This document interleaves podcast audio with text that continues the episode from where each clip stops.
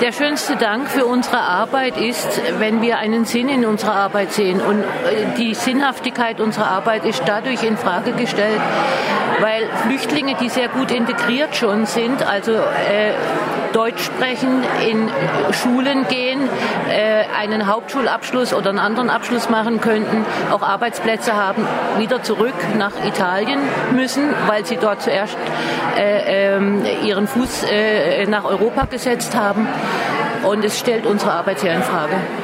Von Dienstag auf Mittwoch gab es in Mülheim eine Abschiebung. Zwei Flüchtlinge wurden nach Italien abgeschoben.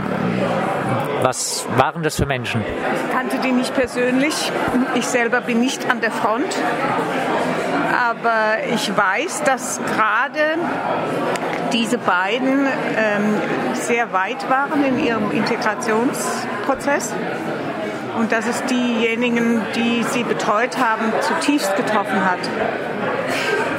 Und äh, ich weiß auch, dass der eine Flüchtling ähm, die Poli gebittelt und gebettelt hat, dass er noch, ich meine, drei oder vier Wochen bleiben darf, dann hätte er seine Schule abgeschlossen gehabt.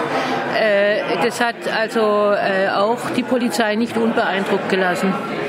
Und der anderen, dem anderen Flüchtling hatte ich gerade ein kleines ein Zimmer in einer äh, WG besorgt. Wissen Sie, woher die Flüchtlinge stammten? Gambia.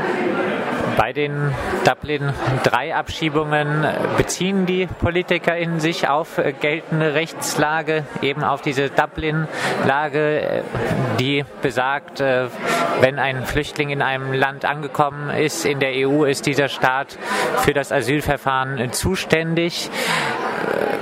Wo sehen Sie den Spielraum für die baden-württembergische Landesregierung, an die Sie sich jetzt adressiert haben? Es gibt eine Bestimmung, dass jedes Land die Möglichkeit hat, sich diesem Dublin-Verfahren zu entziehen. Das heißt also, ein Land wie die Bundesrepublik kann frei entscheiden, wir wollen nach diesem Dublin-Verfahren arbeiten oder nicht. Das ist unser Ziel, dass Deutschland sagt, wir sehen ein, Italien ist total überlastet, die können das nicht leisten. Und äh, Andersrum gesagt, ich persönlich halte es für eine ziemliche Unverschämtheit, dass sich ein reiches Land wie Deutschland darauf beruft, haben wir nichts mit zu tun. Sollen die Italiener gucken, wo sie klarkommen.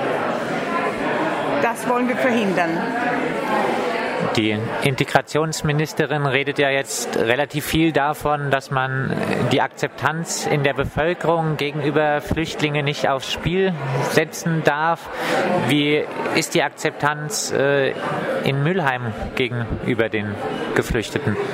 Die ist bestimmt genauso gemischt wie überall.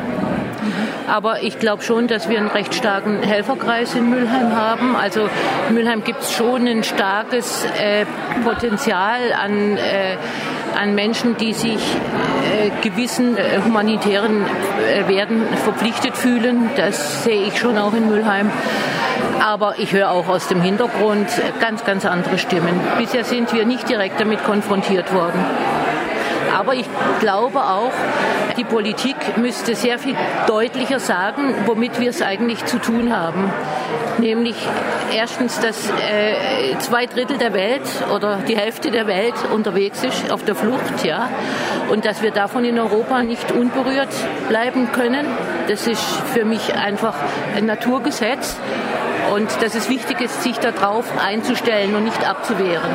Ich habe das schon vor 50 Jahren in der Schule gelernt, dass der Druck aus dem Süden auf den, die europäischen Länder kommen wird.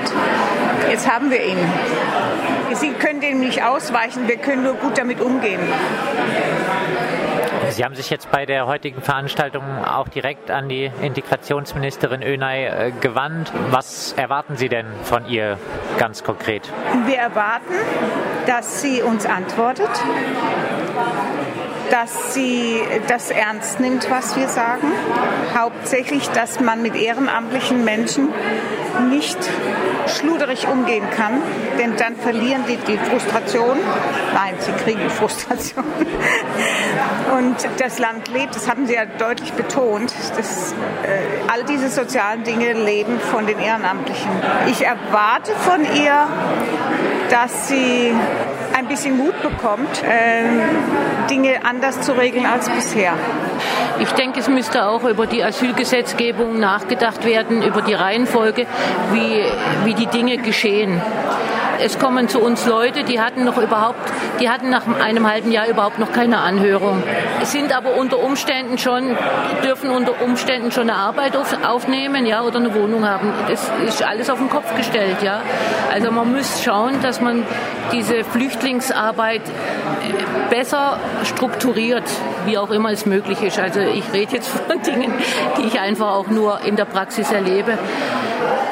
Aber Menschen, die auf dem Weg sind, denen wir Hoffnung gemacht haben mit ihrer Arbeit, die wieder zurückzuschicken nach Italien, wo sie wissen, dass sie auf der Straße leben. Die meisten haben ja schon zum Teil zwei Jahre in Italien, die sprechen Italienisch gelebt und sind nach hierher gekommen, weil sie in Italien keine Chance hatten. Das ist Horror für beide Seiten. Nächstes Jahr sind wieder Landtagswahlen. Ähm, vielleicht abschließend, wie fällt Ihre Bilanz der grün-roten Regierungszeit äh, in Sachen Flüchtlingspolitik aus Ihrer Erfahrung in Mülheim jetzt? Wie fällt diese Bilanz aus? Wir haben unsere Landtagsabgeordneten eingeladen. Sie kommen, sie reden mit uns und mit den Flüchtlingen. Äh, aber wir werden noch sehr genau hinhören, welche Entscheidungen sie treffen wollen.